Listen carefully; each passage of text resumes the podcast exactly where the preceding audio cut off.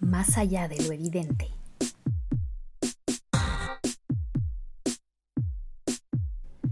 Hola, soy Natalia Ames y este es el episodio resumen de la primera temporada de Más allá de lo evidente, podcast del Comité de Lectura en el que analizamos momentos audiovisuales icónicos que han influido en cómo miramos y entendemos el mundo. En esta primera temporada hemos utilizado herramientas de lenguaje audiovisual para revisar momentos que nos marcaron, ubicándolos en su contexto y conociendo más sobre su influencia posterior. También hemos comentado los referentes de estos productos audiovisuales a nivel de códigos de género, tradiciones narrativas, inspiraciones en el cómic y en el manga, formatos televisivos y estilos cinematográficos, recorriendo y conociendo más sobre la historia de los medios audiovisuales. Los ocho momentos analizados durante la temporada han tenido como protagonistas a personajes femeninos. Nos hemos acercado a momentos icónicos de ocho heroínas de la cultura popular de diversos países, desde Candy hasta Gatúbela, pasando por Jessie Spano, Marimar, Rihanna, Kim Kardashian, las Dalinas de Nubeluz y Sandy Olsen. Ellas, en mayor o menor medida y de acuerdo a la generación a la que pertenezcamos, han moldeado y siguen moldeando nuestras percepciones sobre las relaciones de pareja, las diferencias de clase social, el uso y abuso de sustancias tóxicas, la sexualidad, la exposición no deseada de la intimidad, el deseo de venganza y la frustración de vivir en una sociedad que las subordina y al mismo tiempo les exige una perfección moral y estética constante. Hemos sido testigos de las reacciones de nuestras heroínas ante estas situaciones, así como de sus formas de enfrentar las crisis y los problemas desde su perspectiva de mujeres. Es así como esta primera temporada de Más allá de lo evidente ha girado justamente alrededor del concepto de heroínas, entendido como mujeres que enfrentan una situación crucial en sus vidas y responden con mayor o menor éxito. A veces, los productos audiovisuales elegidos nos muestran que la heroína es rescatada de la situación estresante por el protagonista masculino, como en el caso de la crisis nerviosa de Jessie Spano. Aunque claro, es importante recordar que el propio Zach Morris fue quien llevó a Jessie a su crisis en base a la presión por ser perfecta en todo sentido.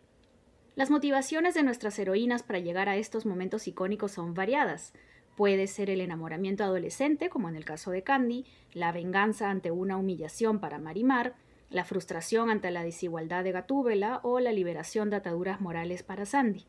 Algunas de nuestras heroínas provienen del mundo real y asumen, en mayor o menor medida, roles ficcionales en los momentos audiovisuales escogidos. Por ejemplo, Rihanna interpreta a un personaje en el video de We Found Love, pero los guiños a su vida personal son evidentes y forman parte del éxito del clip. Por otro lado, las razones de la fama masiva del sex tape de Kim Kardashian se basan justamente en la impresión de realidad y cercanía que brindan los videos sexuales de celebridades, una impresión que Kardashian ha logrado capitalizar en su carrera e imagen posterior a través de redes sociales, realities y apariciones en medios. Otras heroínas, a la luz de nuestros tiempos actuales, parecen haber tomado decisiones equivocadas, Candy entra en una relación tóxica marcada por un primer beso cargado de violencia que ella confunde con la intensidad de la propia personalidad de Terry.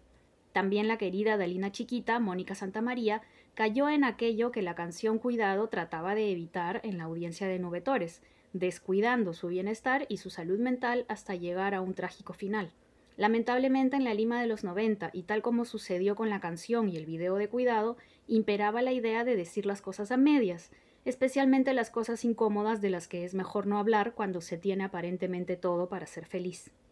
Espero que con esta primera temporada hayan podido revivir estos momentos audiovisuales y sobre todo revisarlos a la luz de una mirada más crítica y consciente. La importancia de ver los productos audiovisuales de manera atenta no solo se aplica para analizar nuestro pasado o las formas en las que se pensaba cuando nos estábamos formando, por el contrario, estar alerta ante las imágenes que nos ofrecen la publicidad, los noticieros, las series y los estrenos actuales es fundamental, pues vivimos en un mundo dominado por lo audiovisual. Es por ello que espero haber contribuido con estos análisis a que la próxima vez que se enfrenten a un video de TikTok, al spot de un candidato presidencial o a un audio sospechoso que se usa como prueba irrefutable, apliquen ustedes también una mirada crítica que les permita discernir las motivaciones detrás de estos productos, su contexto específico y los efectos que buscan conseguir a través del uso de recursos audiovisuales.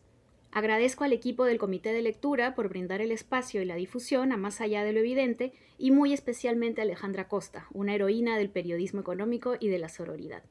Les adelanto que la segunda temporada de Más allá de lo evidente tratará sobre exploraciones de masculinidades y cómo los retratos de personajes masculinos marcaron nuestras formas de entender y de vivir lo que significa ser hombre, exagerando en ocasiones y limitando en otras la conducta masculina esperable y deseable para funcionar en sociedad. Mientras tanto, cuídense mucho, muchísimo, cuídense ustedes y cuiden a las personas a las que quieren, aunque eso signifique verles solo a través de pantallas por ahora. Nos reencontraremos pronto para analizar otros productos audiovisuales que nos marcaron y que revisitaremos con una mirada crítica. Hasta la próxima temporada.